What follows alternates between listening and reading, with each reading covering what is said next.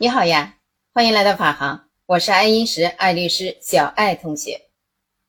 这几天，安倍晋三被刺杀的新闻在全网不断的发酵，一打开手机就会听到主播们说来说去，估计全世界的人们想不知道这条消息都不可能了。但是你知道“刺客”这个单词的英文吗？如果干巴巴的读英文单词是这样的：assassin，字母拼写起来是 a s s a s s i n，你能记住吗？估计像我这样的。当时听了也就听了，过后不一定想得起来记得牢。有一个办法能让你从此以后想忘都忘不了。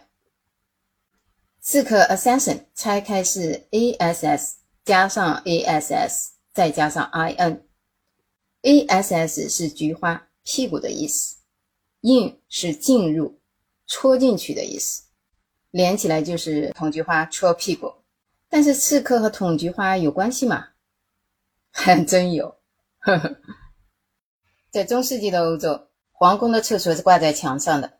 这些居住在城堡里的贵人们都在城墙上蹲坑。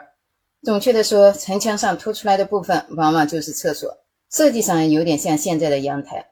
如果你还想象不出那个画面来，别着急，文字部分配有图片和时间轴，方便你边听边看。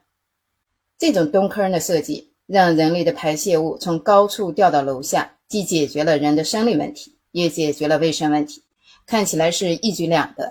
但是它也有一个致命的弊端，是真正的致命哦。经验丰富的刺客就是通过厕所的位置判断出哪里是重要人物的主卧，然后潜入厕所下面的通道，瞅准时机，见上面有人坐下来准备上厕所，就用长矛往上一捅，郑重句话。听起来有点扯。但历史上真有王公贵族被爆菊了。历史上有这么一个波西米亚王国的国王，叫做瓦茨拉夫三世的，就是这样被刺客刺菊致死的第一人。